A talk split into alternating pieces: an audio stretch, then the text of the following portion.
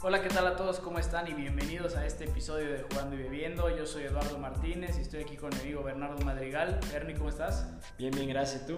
Muy bien, ¿qué tal te fue en esta semana de descanso que tuvimos? Bien, bien, aprovechamos para, este, pues para recuperarnos un poco y, y bueno, para ver buen fútbol, ¿no? Que es justo una de las cosas que vamos a hablar ahorita. Eh, me adelanto ya, vamos a hablar el día de hoy, pues, eh, de la Champions League, de los partidos que hubo, partidazos desde mi punto de vista, pero también como en otras ocasiones y como lo hemos venido haciendo, vamos a hablar sobre los equipos que se clasificaron a la Euro. Esta ocasión nos toca hablar sobre eh, dos elecciones interesantes, yo diría.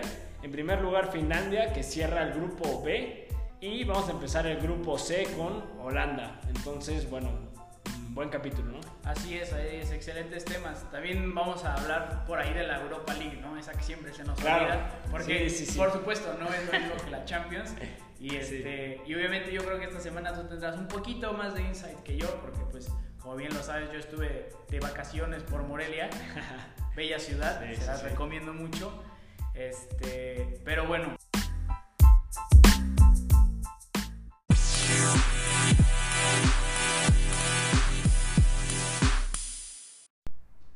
Bueno, vámonos con nuestra segunda cerveza del día de hoy. Edu, ¿qué cerveza estamos tomando? Estamos tomando nada más y nada menos que la famosa Heineken, patrocinador oficial de la Champions y de este podcast, no, no es cierto, ojalá. Este, pero bueno, es una cerveza holandesa, una de las cervezas más, más comerciales del mundo y una de las cervecerías más poderosas, que es la de Heineken, justamente. Este, y bueno, esta es una cerveza de la que ya hemos platicado mucho, entonces no nos vamos a meter a detalle. Este, pero es bastante buena, bastante leve y con esto viene representando, por supuesto, a la selección de Holanda, ¿no? Claro. Entonces, ¿por dónde empezamos? Bueno, pues vamos a hablar un poco sobre la formación primero. ¿Qué formación tienes? Tengo un clásico 4-3-3 con Holanda. Ok, ok. ¿Tú? Yo, yo varío un poquito. Yo puse un 4-4-2, pero el, mi 4... Eh, o sea, digamos que es como un, un rombo en el medio campo. Un rombo, un rombo. O sea, tres mediocampistas y un medio ofensivo que puede ser casi un falso 9, ¿no? Ok, ok, o sea, no, es propiamente un mediocampista porque no tiene labores defensivas, pero, pero sí es eso. Ok. Eh, vámonos, eh, vámonos primero por el portero porque aquí me parece que hay una discrepancia. ¿Quién tienes tú de Claro. portero? Sí, yo tengo a Bisot, el portero del Alkmaar. ¿Y tú tienes a...? Yo tengo a Tim Krul, pero me sorprendió tu, este, tu elección de, de él. ¿Por qué? ¿Por qué? Es que hay una razón por la, la que aquí yo creo que sería una de las elecciones más sencillas, pero porque sería obviamente Onana. Pero Onana está suspendido Sí. por el hecho de que eh, pues le salió positivo a dopaje y entonces lo suspendieron un año del fútbol. Entonces por eso se crea esta discrepancia, ¿no? Si no, no habría. Pero yo elegí a Bisot simplemente para darle un cambio eh, a esto, ¿no? O sea, yo Más creo juvenil. que... ¿Mandé? Más juvenil. ¿no? Exacto, sí, Tim Krul es un buen portero, pero está jugando en la segunda división, mientras Bisot está en la primera división de Holanda y puede que sea su portero para el futuro. Por eso lo elegí. ¿Tú por qué te das Ok. por Krul? Me fui por Krul un poco por la experiencia, ¿no? O sea, me acuerdo todavía de, de- del Mundial del 2000, este... Ya no sé si estoy fallando. 2014. Sí, fue 14, ¿no? Sí, en, en Brasil. Ajá, sí, sí, que Van Gaal era el director técnico y mete a Tim Cruz en el segundo tiempo extra y para tres penales, ¿no? Y, y bueno, es un portero que si bien nunca fue como el titular de la selección, pues tuvo momentos importantes, tiene experiencia en competiciones internacionales, me pareció que podía darle un poquito ahí de, de experiencia al plantel, pero bueno, tu opción por ahorita por un jugador joven promesa y, y probablemente el futuro de la selección eh, es bueno. ¿no? Sí, digo, y, y créeme que ahorita que lo estoy pensando, no sé ni siquiera si, si mentí o solamente me confundí con el Ajax, porque si Onana, a, a mí me figura que sí, puede ser, pero se me hace que es de Camerún, entonces a lo mejor estoy mintiendo, y era Silicen el que era el portero este, Ah, claro. titular y se retira. Pero Sí. bueno, aquí diferimos un poquito, ¿no? Vale, sí, sí, sí. Bueno, no, no, no, no hay problema ahí. Creo que lo más interesante de esta selección pues viene un poquito más adelante. ¿no? Así es, así Vámonos a la defensa. ¿Qué, qué tienes de defensas tú? Yo tengo de laterales, de derecho tengo a Serginho Dest, el lateral de, del Barça, o, o es gringo. Es este. Parece que es norteamericano, sí. Sí, o sea, de Sí, nuevo sí. Me, me estoy confundiendo. No, no, es que tiene, tiene orígenes, ¿no? Y, y- y no ha sido convocado tal cual, pero es gringo, me parece. Ah, bueno, pues ahorita que tú me digas quién, porque ah, si me confundí ahí. Pero bueno, del lado Sí. izquierdo tengo a Windal, Windal, o Windal, Windal, el jugador del Alkmaar. Ese Sí. sí no me falló la nacionalidad. No, no. Y de centrales, si es que está disponible a Van Dijk, tengo a Van Dijk junto con De Ligt. Y si no está disponible Van Dijk, tengo a De Ligt con Botman. Tienes toda la razón y me acabo de dar cuenta de Van Dijk. O sea, lo tenía borrado del mapa totalmente, ¿eh? Es que el hecho de que no haya jugado toda la temporada, y, y- y digo, o sea, el Liverpool cuenta con su regreso antes de que acabe la temporada, pero Sí. no sabemos si va a estar listo para la Euro, ¿no? Claro. Entonces, No, no, sí, qué duro, ¿eh? Qué duro. Me, me acabo de dar cuenta, cometí un error gravísimo porque... no tanto como poner un gringo de lateral No, derecho no. No, no, pues, olvidar un finalista de balón de oro en una selección también un, fallo grave. Pero es que es verdad lo que dices, o sea, ha estado... No se ha hablado de él en tanto tiempo, ¿no? Que, que prácticamente pasó desapercibido. Yo había puesto, te soy honesto, a, a, De- a Blind y a De Ligt de centrales, pero tienes toda la razón. Me parece que si Van Dijk está, regresa en condiciones óptimas, la defensa central es De Ligt Van Dijk, ¿no? Sí, o sea, claro. creo que ahí no hay duda. 100%. Eh, de, de carrilero tengo a Wijndal, igual que tú, o sea, en eso coincidimos. Un jugadorazo, me parece. Y el otro puse al jugador hipster del Atalanta, Jate Boer, ¿no? Ah, eso decía mi, mi hoja también, pero. Sí, sí, yo, yo lo vi desde aquí. Y, este, y sí, me parece, no sé, te pregunto a ti, para empezar, ¿qué te parece esta defensa? Me parece que eh, en los centrales es bastante sólida. Dudo un poquito más de los laterales, pero no siento que Holanda dependa tanto de sus laterales. O sea, sí van a ser laterales ofensivos, pero yo siento que la defensa está más que cubierta con De Ligt y con Van Dijk. Sí, yo concuerdo, creo que es sorprendente. Ahorita me lo hiciste ver cuando dijiste lo de, lo de Van Dijk. Van Dijk de Ligt me parece que es una gra- un, un gran complemento defensivo, ¿no? Sin duda. Eh, de Ligt es a mí me parece, tengo la impresión que bajó un poco de rendimiento respecto a lo que se esperaba de él cuando, cuando lo vimos en aquel Ajax que impresionó a Europa, ¿no? Eh, pero por otro lado me parece que ha- ha- en la Juventus ha aprendido cualidades defensivas del clásico catenacho italiano que lo hacen un jugador más experimentado, ¿no? ¿Tú, tú qué crees de él? Sí, claro, yo, yo siento que esa primera temporada fue como de adaptación. En, en, este, en el Ajax era el capitán, era un gran jugador, pero llegó a un nivel más alto en Italia y fue de adaptarse ahí. Pero ahorita ya estamos viendo de nuevo ese delict con mucha calidad. Y a lo mejor esta temporada no fue la mejor para la Juventus, pero la siguiente ya vas a tener más presencia, va a estar más maduro. Y entonces en el, la Euro sin duda siento que va a ser un gran papel. Y cuando vayamos a la media voy a retomar este tema del año de adaptación, porque ya sé que me lo vas a mencionar. Ok, ok, ok. bueno, pues vámonos ya de plano a la media, si te parece bien. Este, si quieres comienzo yo. Eh, yo puse medio defensivo a Klassen Ujú. del Ajax. Eh, dos mediocampistas puros como De Jong y Wijnaldum. Ok. Y eh, de medio centro ofensivo a Donny Van de Beek. Ok, ok. Eh, ¿Tú? Eh, yo puse a McFred en la media. Ok.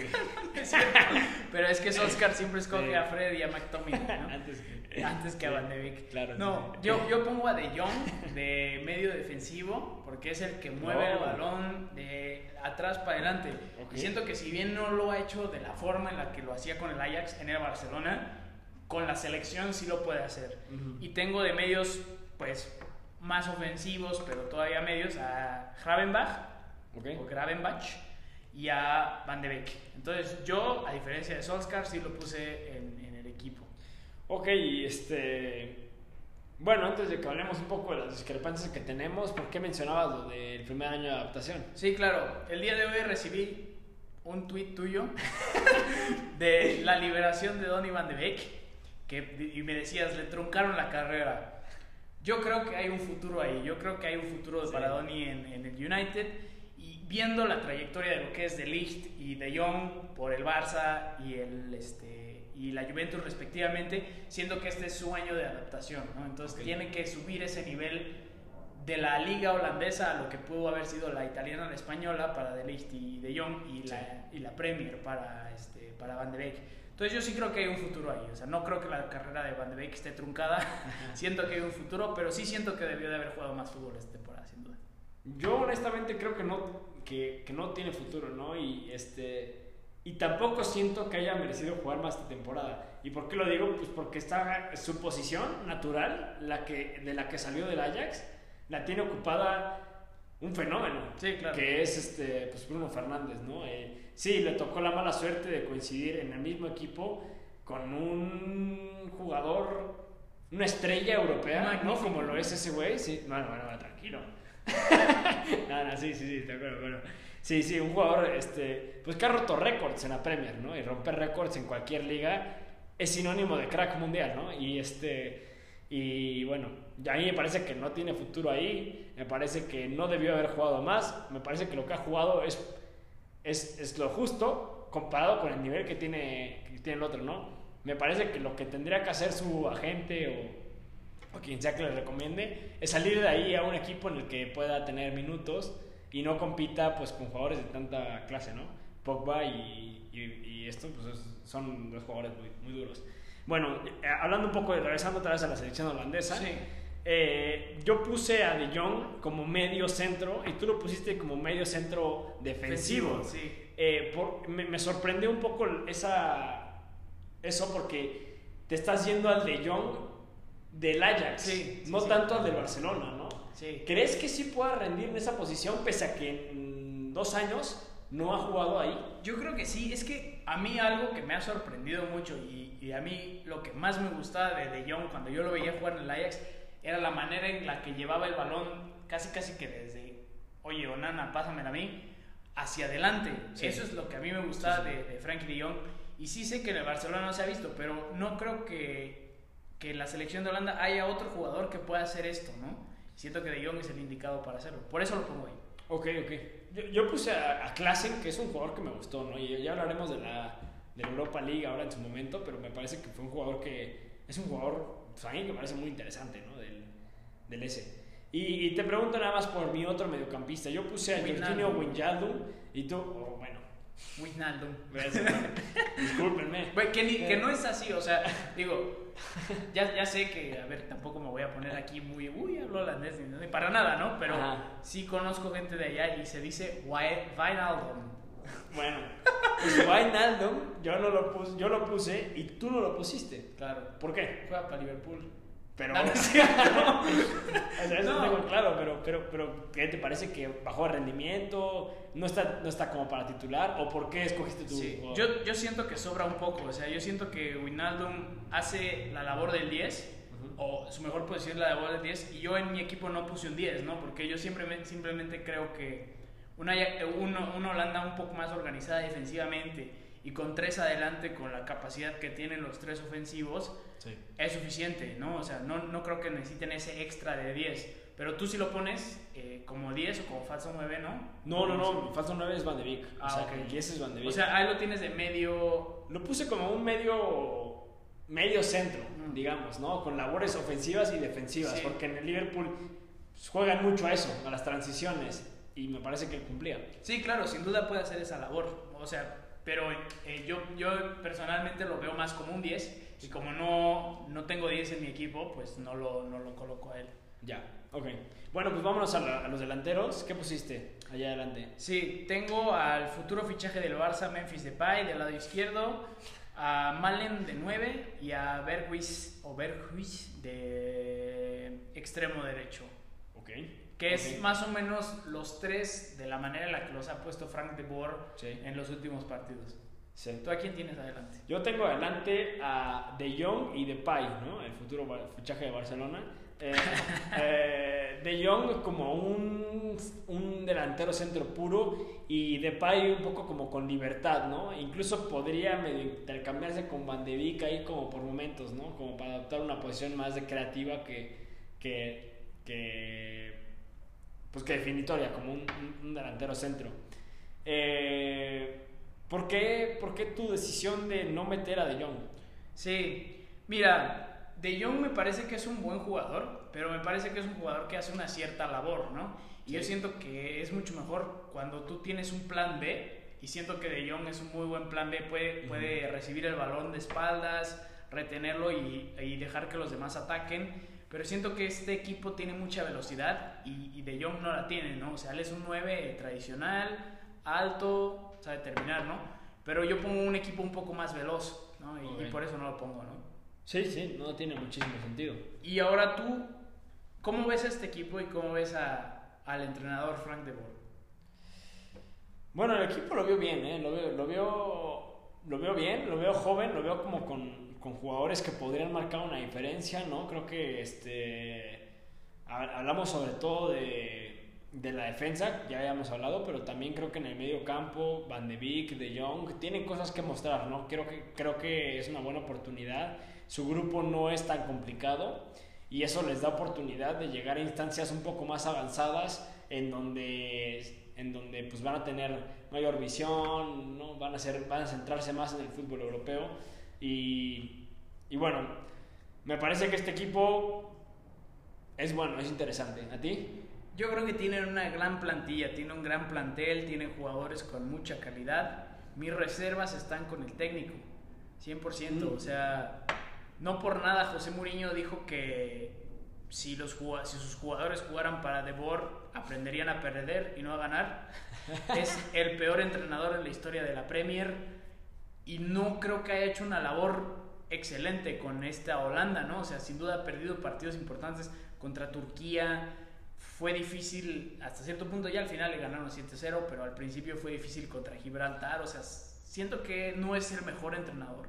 Y ahí veo mis reservas, ¿no? Sí, sí, no, tienes toda la razón, se me, olvidó, se me olvidó comentar sobre lo del entrenador. Creo que este equipo hubiera quedado muy bien y creo que quedaba muy bien con, con, el, con el que lo sacó adelante un poquito, que fue justamente el entrenador del Barcelona ahora. Sí. eh, este, Koeman, Koeman o, o Koeman, no sé cómo se diga, pero bueno, Koeman a mí me parece que es un entrenador que, que se basa mucho en, en jugadores jóvenes con un estilo atractivo. Lo hemos hablado en el Barcelona, ¿no? Ha sacado jugadores interesantes ahí, jóvenes, y esta selección es precisamente eso, ¿no?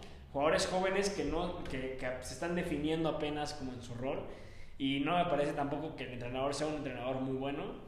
Eh, pero bueno, no sé. eh, no sé, no, creo que ah, ah, hay gente que habla más que, que- el fútbol es más de jugadores que entrenador y hay gente que defiende más la labor del entrenador que de jugadores. Creo que esta selección es un experimento por ver. Si los jugadores cumplen con su labor, creo que pueden llegar muy lejos, pero si el entrenador a lo mejor no es tan bueno, sí se va a ver muy evidenciado. Claro, claro. ¿Y quién crees que sea el jugador que define eh, pues esta selección? O sea, ¿quién va a ser el más importante? Me parece. Ay, otra vez tengo, tengo, tengo duda entre dos, ¿eh? Tengo duda entre dos. Eh, bueno, ya, pues me voy, me voy a decir los dos. Me, me voy uno por Van Dyke. Creo que es el jugador que tiene que tomar la batuta del, e- perdón, la batuta del equipo. Eh, es el jugador que ya ganó una Champions League, es el jugador que estuvo nominado a Balón de Oro y tiene que comandar no solo la defensa, sino a los jugadores de adelante también, ¿no? Y el otro que me parece que, que está en un momento clave de su carrera es Memphis Depay. Esta Eurocopa me parece que es el momento definitorio para Memphis entre se quedó como un jugador promedio o todavía tiene algo que ofrecerle al fútbol europeo, ¿no? ¿Tú cómo ves? Sí, claro. De hecho, yo me iba a ir exactamente por los mismos, ¿no? O sea, Van Dijk tiene que, que ser el capitán y ser el que lleva el equipo más adelante. Y Depay tiene que mostrar que es ese jugador al cual el Barça merece fichar, ¿no? O sea, de, de ese nivel de, de, de esa calidad, pues, o sea, top 5 Sí. de, de equipos. Sí. Entonces, este, queda por verse, pero yo los dejo en cuartos, la verdad. Yo los dejo en cuartos también. Sí.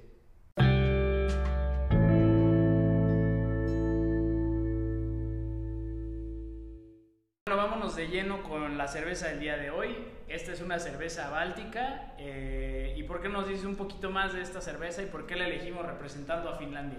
Sí, bueno, estamos tomando la cerveza Báltica 6. En otras ocasiones probamos la cerveza Báltica 3 y la cerveza Báltica 9. eh, pero cada número es un estilo distinto, ¿no? Y esta Báltica 6 es un estilo porter. eh, es un- la cerveza porter por lo general es un sabor amargo, es un color muy oscuro, es yo creo que la cerveza más oscura que hay y bueno, es un sabor fuerte, en este caso tiene un porcentaje de alcohol del 7%, entonces pues es, eh, es, es pesada, ¿no?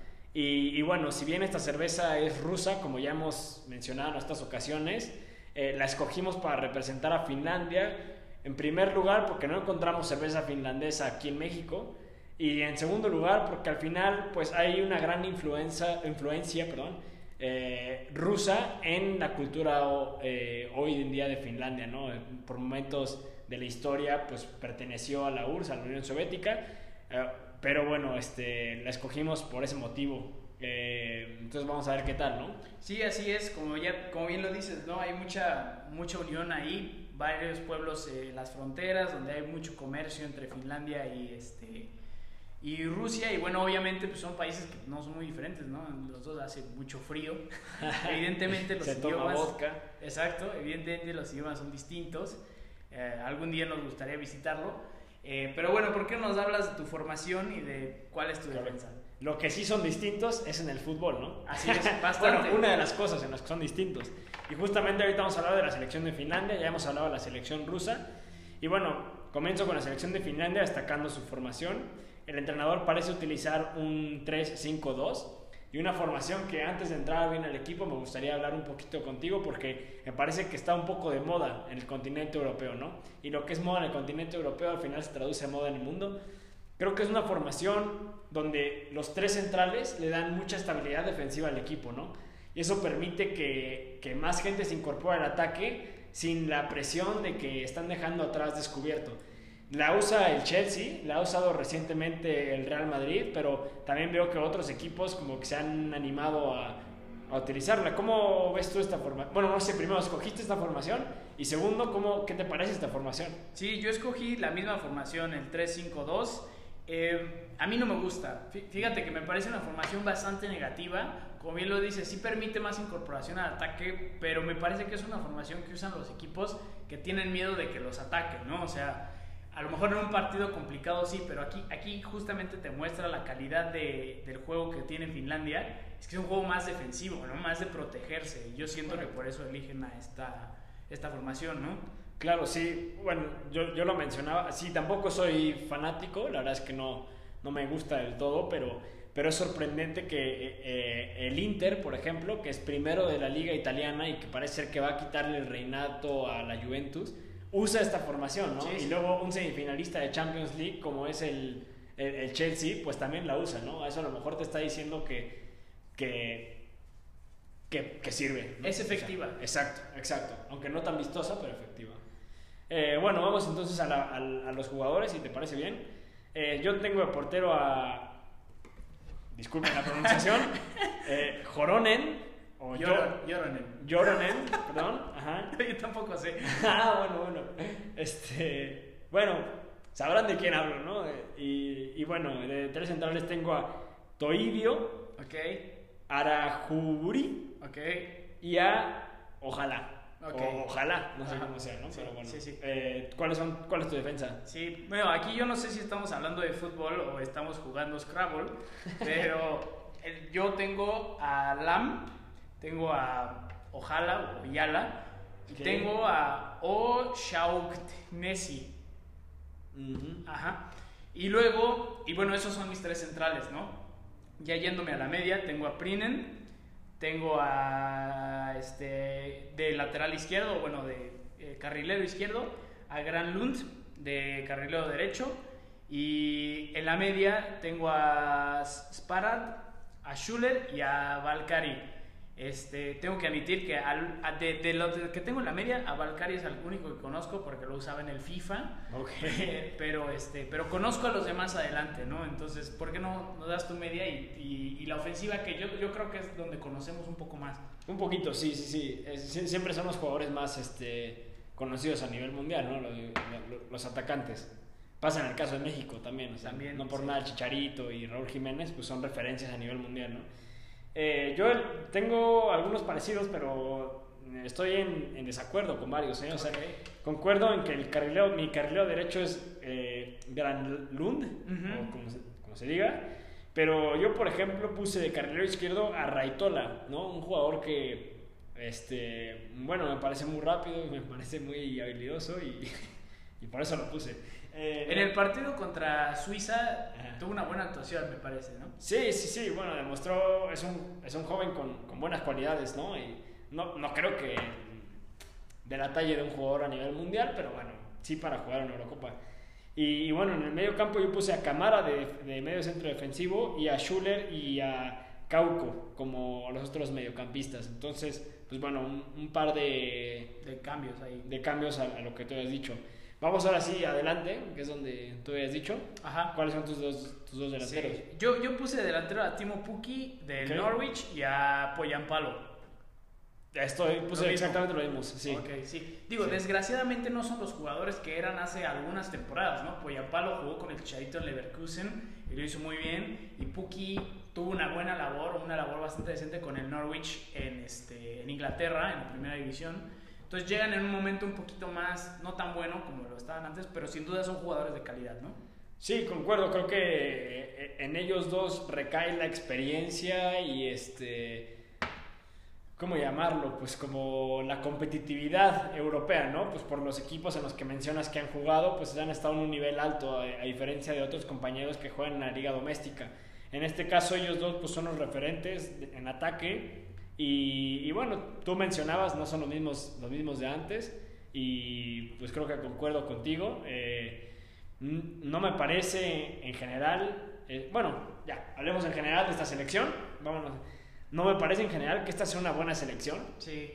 Eh, honestamente creo que, mm, que no van a hacer un buen papel. Me parece que hay deficiencias y, jugadores que tendrían que rendir mucho más, ¿no? Nunca ha sido un país que destaque por su nivel de fútbol. Me sorprende y te hago la pregunta a ver si tú te acuerdas, porque a mí no me viene a la mente. Un jugador famoso finlandés de la historia. No, tampoco me viene a la cabeza. Digo, también tiene que ver con el hecho de que es un país que en general le gusta el hockey, ¿no? claro. No tanto futbolístico, pero, pero, pero sí, no, o sea, te, te, pregunto directamente, entre los cuatro que hemos visto de este grupo, que son Bélgica, Dinamarca, este, Finlandia y Rusia, ¿en qué lugar crees que quede Finlandia de este grupo? Yo creo que va a quedar en último lugar. Eh, me parece que con, con, Bélgica no hay, no hay rivalidad en absoluto, o sea, creo que Bélgica no, no tiene ningún problema. Dinamarca me parece que es un país que, que, si bien históricamente no era tan popular en el fútbol, se ha ido incorporando un poco, ¿no? Eh, hemos hablado, no sé si lo hablamos en un capítulo o no, que, Dinamarca ha adoptado un poco este, las técnicas holandesas como de sacar jóvenes y por eso es que ahora hay más jóvenes eh, daneses en el mundo. Y Rusia al final es ese país que si bien no tiene jugadores eh, destacados, es un país con mucha garra, ¿no? Los rusos no son un rival fácil, son un rival complicado. Y me parece a mí que queda en último lugar, ¿no? ¿Tú cómo, ¿Tú cómo lo ves? Sí, estoy de acuerdo, estoy totalmente de acuerdo. Yo creo que Bélgica es el más fuerte aquí. Dinamarca es un equipo con mucho potencial, bien organizado, con buenos jugadores. Los rusos tienen mucha garra, pero siento que le va a faltar. Y los finlandeses sí les falta la calidad para poder hacer un gran papel. Ahora, hablando en términos de cervezas, probamos la Báltica 6, la Báltica 9 la Double, me parece, y este, la, Carlsberg. Entonces, en este grupo de cervezas, ¿cómo arranquean? O sea, ¿quiénes pasan a la siguiente fase? ¿Quiénes no? Ok, si lo hacemos también de que dos pasan, uno chance y el último no, ok. La que pasa seguro, sin duda, es la Duvel. O sea, yo quedé enamorado de esa cerveza, se lo mencioné a por mensaje el día siguiente, porque ese mismo día ya no aguanté mucho más. Pero el día siguiente le mencioné que es de mis cervezas favoritas en la vida, ¿no? Eh, entonces, esa sin duda pasa. Me quedo con la Carlsberg también, una cerveza típica, si bien es muy comercial, ¿no? O sea, no, no, es tanto artesanal, eh, pero no le quita que sea una cerveza bien hecha, de clase mundial y por algo es que es popular, ¿no? Y es por su calidad. Me quedo en tercer lugar con la Báltica 9. Ok. Creo, y creo que lo mencionamos en el podcast, es que compitió contra la Dubel y me parece que eso fue eh, un motivo por el que no le distinguimos tanto sabor, ¿no? Eh, pero creo que era buena y dejaría en último pues la, la Porter 6. Ok, ok, ok. ¿Tú? Este, yo igual me quedo con la Duel en primer lugar. Siento que no hay competencia para esa dentro de este grupo. La Carlsberg en segundo lugar. Como dices, es muy comercial, pero igual bastante buena. Recuerdo, ¿no? En tercer lugar, ¿mandé? Y los recuerdos. Y los recuerdos, claro. en tercer lugar me voy a ir por esta, por la Porter 6. Sí.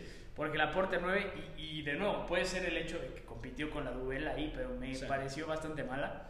Entonces, eh, lo siento, este, Finlandia no califica de ninguna de las dos maneras. Y para empezar, porque no es una cerveza suya, ¿no? Ya será cuestión de los finlandeses mandarnos una cerveza para que la califiquemos como debe de ser, ¿no? De. Pero, este. ¿Y, y el estilo Porter, te pregunto, ¿te gusta? Sí, sí me gusta, me, me, me parece un buen estilo. Esta no es la mejor cerveza porter que he probado, pero, es buena, ¿no? O sea, se me hace muy parecida a la, a la 9, ¿no? ¿A ti no? Sí. Sí, sí, sí, sí. No, no, no tienen ese sabor este, extra, ¿no? Ese como toque distintivo, como si lo tenía la Duvel, por ejemplo. Una cosa así que digas, qué buen sabor Ajá, tiene, ¿no? sí. Es, es algo muy monótono, lo siento.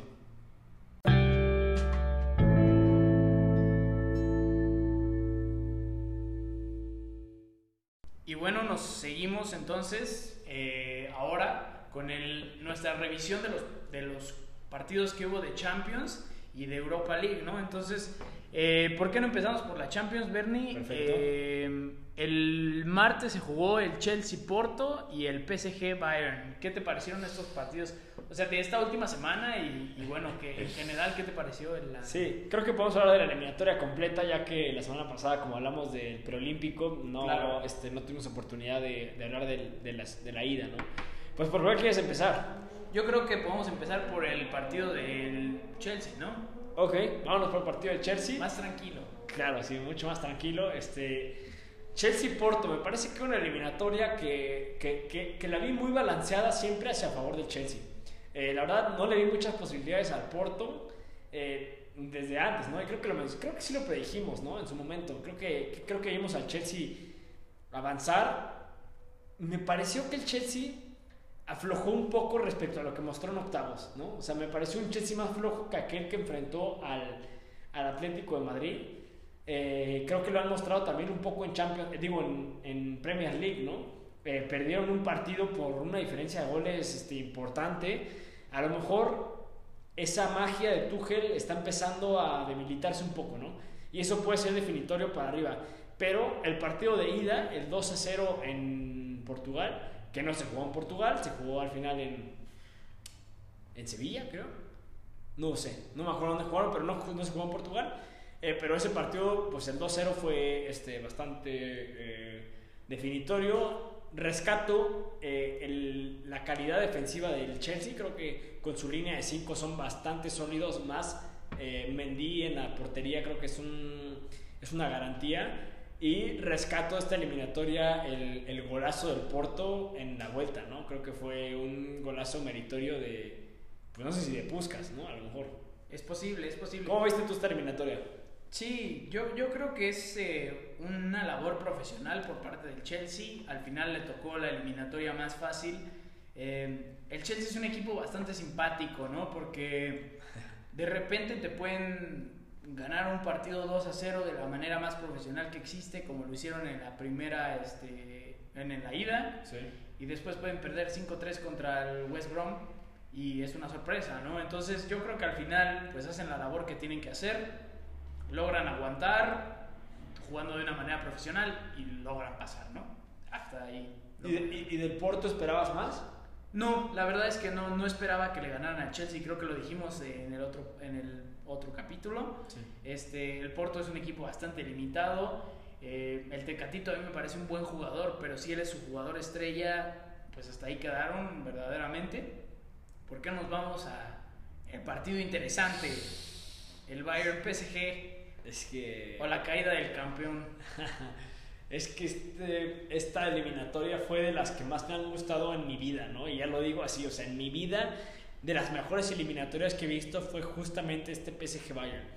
Una cosa impresionante, podría hablar un capítulo, podríamos dedicar un capítulo entero del podcast Sin duda. a analizar este- est- estos partidos porque me parecieron hermosos, hermosos. Empiezo por la ida. El Bayern dominador como no tienes ni de menor idea y el, y el, y el PSG contundente Mbappé, ¿no? Creo que esa elimina- esta eliminatoria queda definida por varios jugadores, pero sobre todo Mbappé y Neymar. Qué brutalidad, ¿no? De jugadores. O sea, cuando eso es la diferencia entre un buen jugador y un crack, crack mundial. Mbappé con eh, eh, el, Mbappé tuvo tres oportunidades y clavó dos goles en la ida. Eso es un crack mundial. ¿Qué es, qué es la diferencia entre las oportunidades que tuvo el Bayern, que no clavó, contra eh, justamente, eso, ¿no? Justamente. en, el, en, el, partido de ida, el Bayern tuvo 31 tiros y el, y el PSG tuvo 6. De 6 metió 3 y el, y el Bayern de, de 31 metió 2. ¿Qué explica esa diferencia? Desde mi punto de vista. Uno, Mbappé. Mbappé es una máquina, ¿no? Y Neymar, que les sirvió las asistencias, ¿no? Que también es un jugador que cuando quiere, y me da mucha pena decirlo, ¿no? Pero es un jugador que cuando quiere muestra nivel de, balón de oro. El problema es que no está centrado en el fútbol, no le interesa mucho, es una vergüenza, ¿no? Al final, un poquito. Disculpen mis amigos portugueses por decirlo así, pero eh, ustedes lo sabrán también, ¿no? O sea, cuando le interesa, Neymar es muy bueno y cuando no, no. Y el, PSG, y el Bayern me parece que eh, fue mejor en la ida, fue peor en la vuelta, pero ese es el fútbol, ¿no? Y esa es, la belleza del fútbol. El Bayern fue mejor en la ida y perdió 3-2, y el PSG fue mejor en la vuelta y perdió 1-0.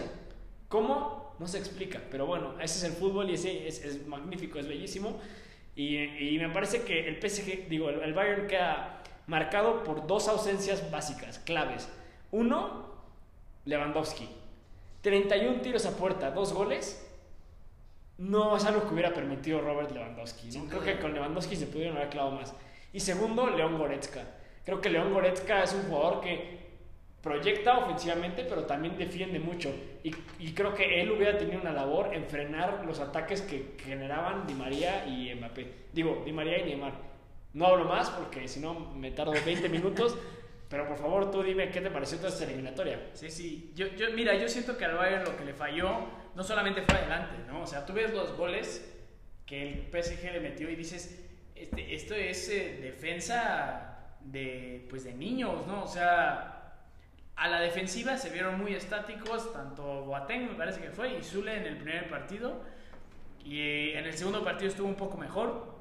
Jugó Boateng con este no fue con Zule, fue con alguien más.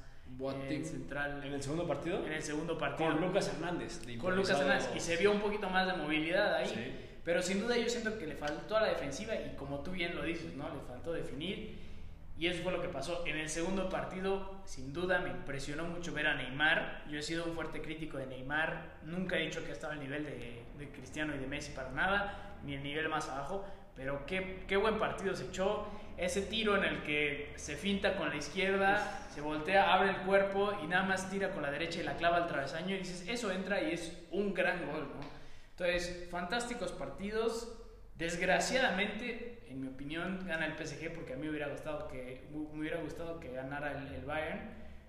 Me sorprende mucho que un equipo con la calidad del Bayern tenga de delantero a Eric Maxim Choupo-Moting, un jugador que descendió con el Stoke City por el amor de Dios, pero así, así hay cosas simpáticas, ¿no? Eh, te pregunto y metió gol. Y metió gol. Y metió gol, ¿eh? Y bueno, y, yo creo que para, para lo que se esperaba de Choupo-Moting, rebasó mis expectativas. Yo la verdad no esperaba ni que metiera gol y lo logró. Pero bueno, te pregunto justamente por esto. Y porque el, el, el, Bayern tiene un problema ahorita muy grave con su técnico, Hansi Flick, se rumora de su salida para ocupar la posición de la del seleccionador, porque Joachim Lowe ya anunció su salida. Y justamente una de las que se quejaba eh, Flick es que su director deportivo hizo que su plantel fuera peor este año que el año pasado, que el del año pasado. ¿Tú crees que sí? Yo creo que tiene mucho sentido, o sea, no, no creo que haya sido una cuestión totalmente del director deportivo de decidir comprar jugadores más malos. Simplemente creo que la situación del COVID y de no tener aficionados en el estadio pudo haber sido determinante para el hecho de los jugadores que pudieron atraer, ¿no? O sea, próximo año ya viene un Pamecano, por ejemplo. Entonces, esa es una buena... alguien que está, que está bien agregado ahí, ¿no? Entonces, simplemente creo que fue de la situación. O sea, si no eres el PSG o el City, vas a tener problemas. Claro, pero sí, y, te pregunto a ti, porque sé que te gusta mucho esto de la administración deportiva.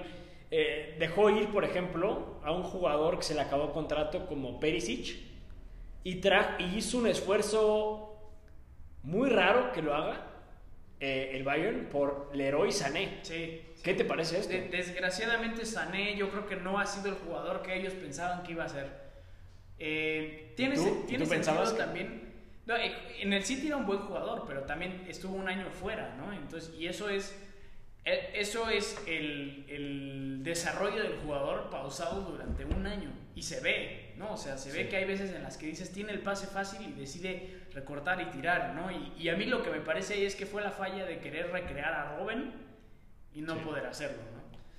Sí, tienes un punto ahí. Creo que la baja de Robin y Ribery, dos leyendas, ¿no? En ese Bayern, siguen saliendo caras. Así es. Eh, bueno, ya te pregunto nada más antes de pasar al siguiente partido de Champions, pero es que me gusta mucho, eh, este- me gustó mucho y me gusta mucho el Bayern, es un, es un equipo que me gusta mucho. Hansi Flick, ¿te parece, primero, buen entrenador, mal entrenador? Y segundo, ¿crees que se debería de ir a Alemania o crees que debería continuar en el Bayern? A mí me gusta Hans Flick como entrenador. Yo creo que lo ha hecho bien con los jugadores que ha tenido. No siento que haya estado suficiente tiempo como para decir puede armar un nuevo equipo y pasar varios ciclos con el Bayern. No creo que deba de irse a Alemania. Sin duda me, parece que tiene un buen trabajo ahí y que si está dispuesto a quedarse se debe quedar. Eh, esa es mi opinión. ¿Cuál- ¿Tú qué crees? Yo creo que se debería quedar en el Bayern. Creo que tiene mucho que darnos todavía, ofrecernos y, y este, y este Bayern jugó muy bien. Al final perdió, Sí, digo, o sea, no. tu- tuvo para ganar, pero no. Al final así es el fútbol, ¿no? O sea, Claro. no, no fue una desgracia. No, no le Sí. ganaron 4-0. bien. No fue humillación. ¿Cómo al Barça? 8-2, ¿no? Sí. Bueno, perdón a los barcelonistas, pero bueno, vámonos al partido del miércoles. Ahora sí, seguimos con la Champions League. Te pregunto por el partido que tú viste, el Borussia Dortmund contra el Manchester City. Eh, pues, ¿Cómo ves la eliminatoria y cómo ves el segundo partido? Sí. Déjame empezar diciendo, el VAR es una desgracia. No tiene nada que hacer en el, en el, en el fútbol. Eh, ya me he decidido y es una desgracia.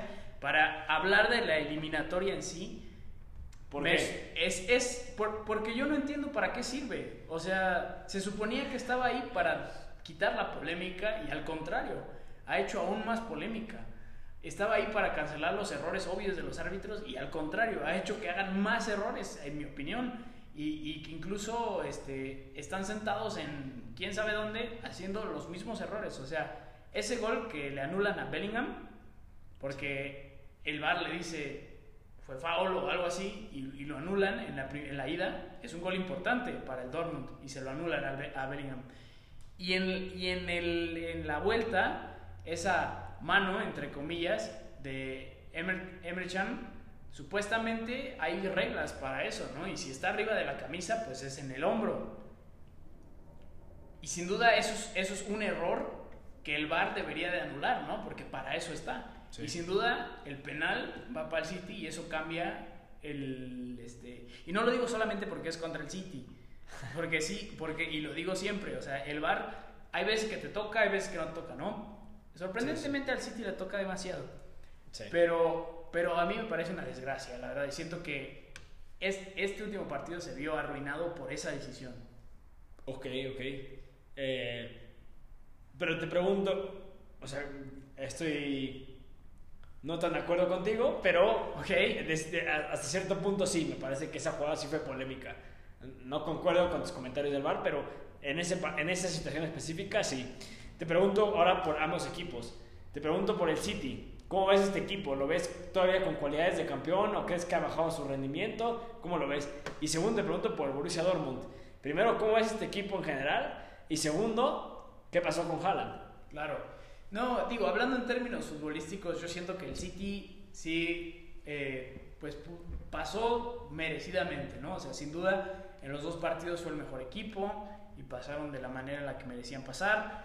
El Dortmund siento que es un equipo al cual se ve que le falta el nivel para poder ganar la Champions o incluso para poder pasar a semifinales.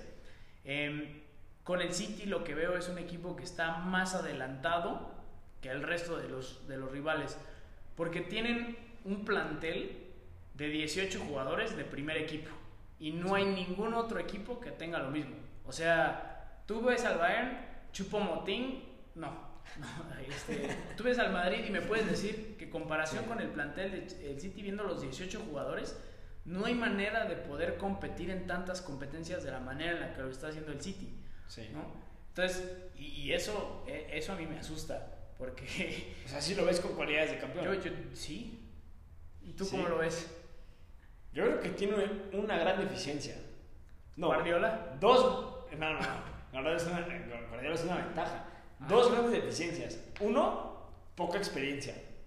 Y eso puede pesar. Son jugadores que no han jugado eh, semifinales o finales de Champions en mucho tiempo. Y al final están enfrentando equipos como el Real Madrid, que quieras o no, eh, tienen colmillo, ¿no? Tienen colmillo, como se dice aquí en México. Y, y segundo, no tienen delantero centro. Es que dependen de sus mediocampistas, de, de Gundogan y, Bu- y, y De Bruyne, muchísimo. Y un poquito de Phil Foden, ¿no? Pero Phil Foden es como ese jugador que eh, medio ama y medio odia a Pep Guardiola, ¿no? O sea, como que- Aunque, aunque haya dicho que es mejor que Messi. sí, pero lo, sienta a veces. Explícame ¿no? esa. Eh, Exacto, o sea, es que, es que es un poco inexplicable. Dice que es mejor, pero lo sienta en algunos partidos. Y a Messi nunca lo sentó. Sí. Entonces, ¿qué está pasando, no? O sea, me parece que es un... es- bueno, no sé, me parece que la delantera del City eh, no tiene un referente claro, ¿no? Y bueno, esas son mis dos perspectivas, pero bueno. Y ahora te pregunto del, del Borussia Dortmund, este... eh, no, no, pero, bueno, específicamente Erling Haaland, no metió gol en esta Sí, eliminatoria. ¿Crees- ¿Esperabas tú más de él? ¿O o crees que está en un mal rato? ¿Crees que se distrajo con esto de los fichajes? ¿Cómo, cómo lo ves tú? Yo creo que es una suma de todo, ¿no? Yo creo que además el City lo neutralizó bien. Rubén Díaz es un defensa que a mí me gusta mucho y siento que hizo una muy buena labor para neutralizarlo. Pero más que eso, yo siento que el City tuvo tanto el balón que el Borussia cuando lo tenía y, y- y lo, lo perdía demasiado fácil como para poder hacer algo, ¿no? Sí. O sea, ese gol de Bellingham fue de pura suerte, casi casi. Estuvo muy bueno, pero fue de pura suerte. Y, y digo, ya que hablamos del, City, ¿cómo viste eh, la eliminatoria del Madrid? Pues me ilusionó, me ilusionó. Creo que el Madrid se enfrentó una semana dura. Liverpool, Barcelona, Liverpool, en menos de, un, en menos de ocho días. Y, y sacó los tres partidos con mucha clase, con mucha experiencia y con un gran nivel, ¿no? Creo que, creo que, este, creo que el, partido de ida fue clave, sobre todo el primer tiempo, dominamos, fue increíble. Y bueno, me parece que este Madrid eh, tiene esa combinación que tanto hemos hablado aquí. Tiene la combinación entre talento, experiencia y juventud. Porque, créanlo no, compañeros del TikTok, Vinicius clavó doblete, ¿no? Ey, es verdad. es verdad. Y eso, o sea, creo que era algo que el Madrid necesitaba. Un joven que diera el paso adelante, que dijera, aquí puedo marcar yo también una diferencia. Ahora, rápidamente, eh, Sí, perdóname sí. No, no, no, perfecto. Tú me decías hace unas cuantas semanas que este Madrid era un Madrid que ganaba, pero que no gustaba como debía. ¿Qué ha pasado de esas semanas hacia ahora? ¿Ha cambiado tu opinión de ese Madrid o qué, No. qué ha pasado ahí? Creo que no ha cambiado. Me, me- me mantengo en lo, que, en lo que decía. Creo que es un Madrid que, que no gusta tanto en su estilo de juego, pero que tiene tanta experiencia. Tiene jugadores como Tony Cross, Luka Modric, que saben cómo manejar un partido a la perfección, eh, que saben cómo sacar los partidos. Y a veces, para ganar títulos, es más importante el saber cómo sacar un partido que el dar un juego bellísimo, ¿no? Porque uno puede jugar bellísimo y hacer túneles y bicicletas y, y, y- y lo que, travesaños, ¿no? Como Neymar.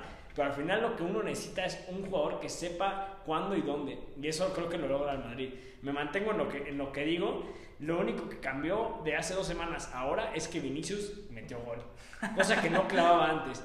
Creo que si Vinicius, y esperemos que sí, mantenga este ritmo, eh, podría ser que se avecine la decimocuarta Champions League para Real Madrid. ¿no? Me-. Me, ilusiona, no quiero hablar mucho más de ello.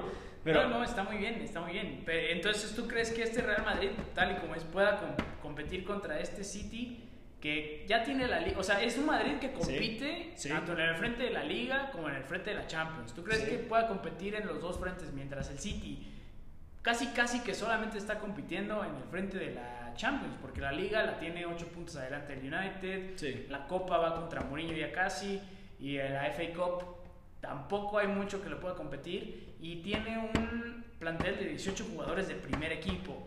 ¿Tú crees que el Madrid pueda llegar a salvar el fútbol del petróleo? Correcto, sí, lo creo, lo creo y me, y me estoy ilusionando y espero no fallar. Creo que el Madrid está aquí para salvar el honor del fútbol. Es un club que se paga a sí mismo con sus socios, no con dinero petrolero, no con un jeque que llega a comprar el club. Y el Madrid viene aquí a demostrar que por más petrodólares que le puedas meter a tu equipo, al final la experiencia, la calidad, la clase, como es Luka Modric y como es Tony Cross, eh, vienen aquí a, a demostrar algo. Y además, no olvidemos, entre todos los equipos de finales hay 15 Champions. Digo, hay 14 Champions. Y 13 de esas 14 son del Real Madrid. Una del Chelsea, que la ganó con Di Matteo, un equipo muy distinto, y con Drogba. Y los otros dos equipos, nada. Así es. El Madrid es el único equipo que tiene mucho más detrás, ¿no? Más historia, más fútbol. Correcto. Más de todo, ¿no? Correcto. Ok. Pues entonces esperemos que eh, verdaderamente que el Madrid nos ayude un poco sí. a recuperar nuestra fe en que eso vale, ¿no? Correcto, estoy de acuerdo y bueno, lo propongo aquí para un próximo episodio. Creo que ya hemos hablado muchas veces de la este, Supercopa Europea. Digo, eh, ¿cómo, se llama? ¿La Superliga? O cómo? Ah, la Superliga Europea. A la Superliga Europea.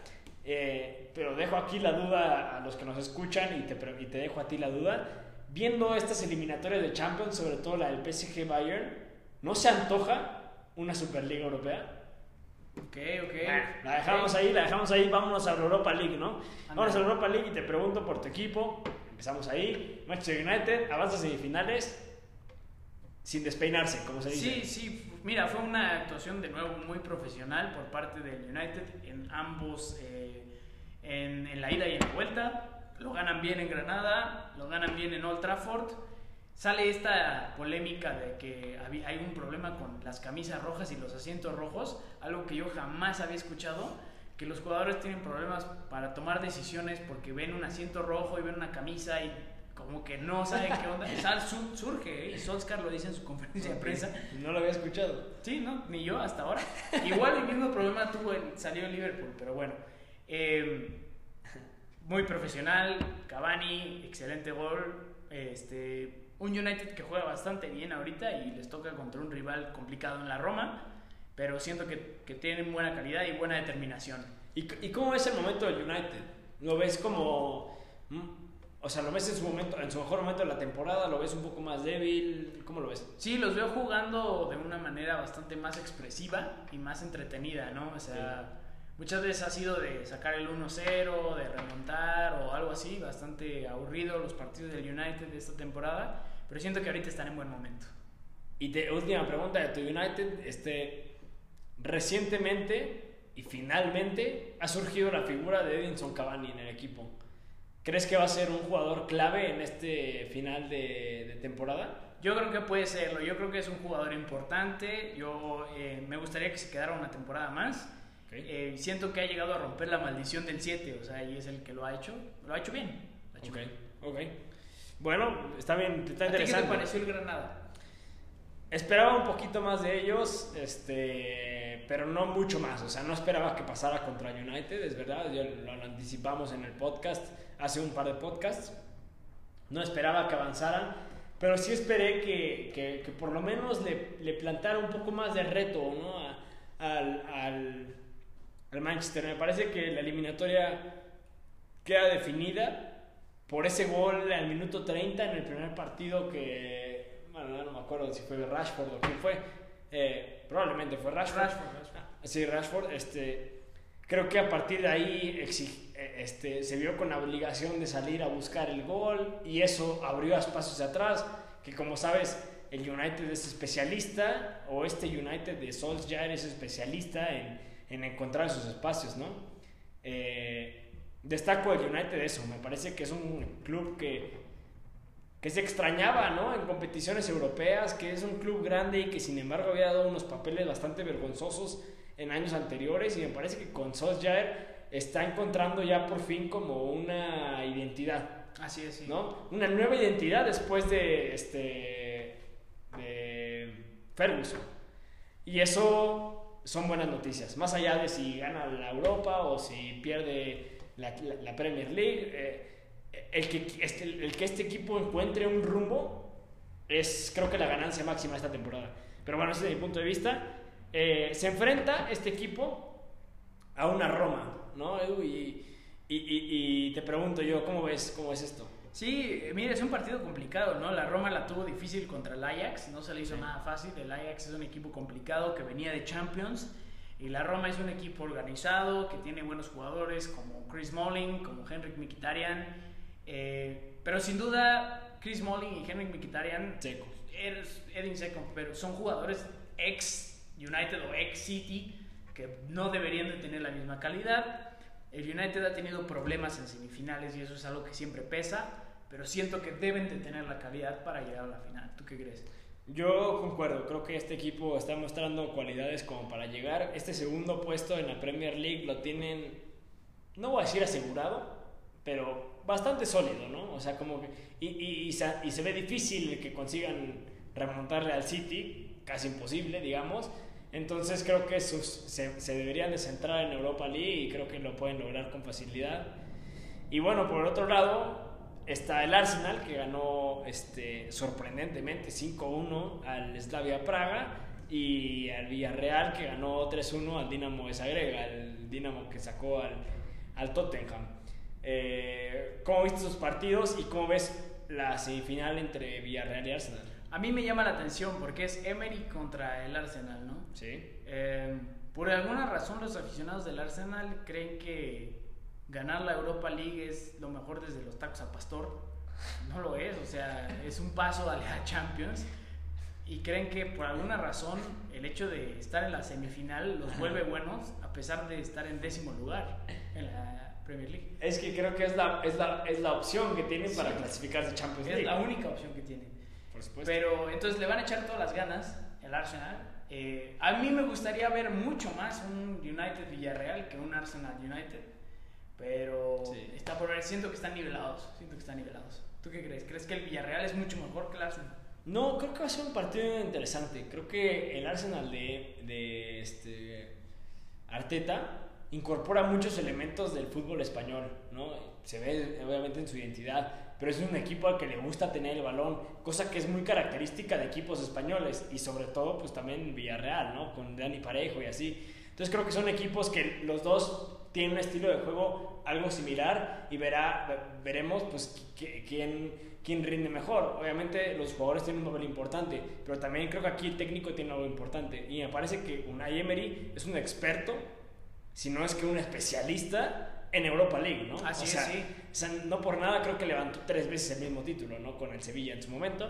Entonces, eh, yo también vaticino una final y una gran final, me parece, entre el Villarreal y el Manchester United. Yo no la vaticino porque, como bien lo dicen los argentinos, che, existe la mufa.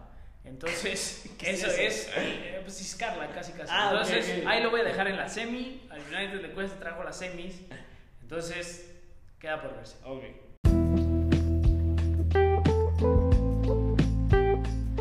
Bueno, pues muchas gracias a todos por escucharnos. Esperemos que les haya gustado. Y si les gustó, por favor, compártanlo. Y recuerden que nos pueden seguir en nuestras redes sociales y comentarnos cualquier cosa. Eh, yo estoy en Twitter como arroba berniemp. Edu.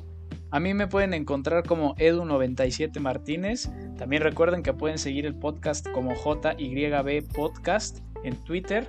Por favor, eh, suscríbanse en Spotify, en Apple Music, en lo que sea que tengan. Agradecemos su apoyo y esperemos, eh, como dice Bernie, esperemos que les haya gustado y que lo compartan con sus amigos. Nos encantaría tener a más de ustedes aquí los viernes tomando chelas con nosotros.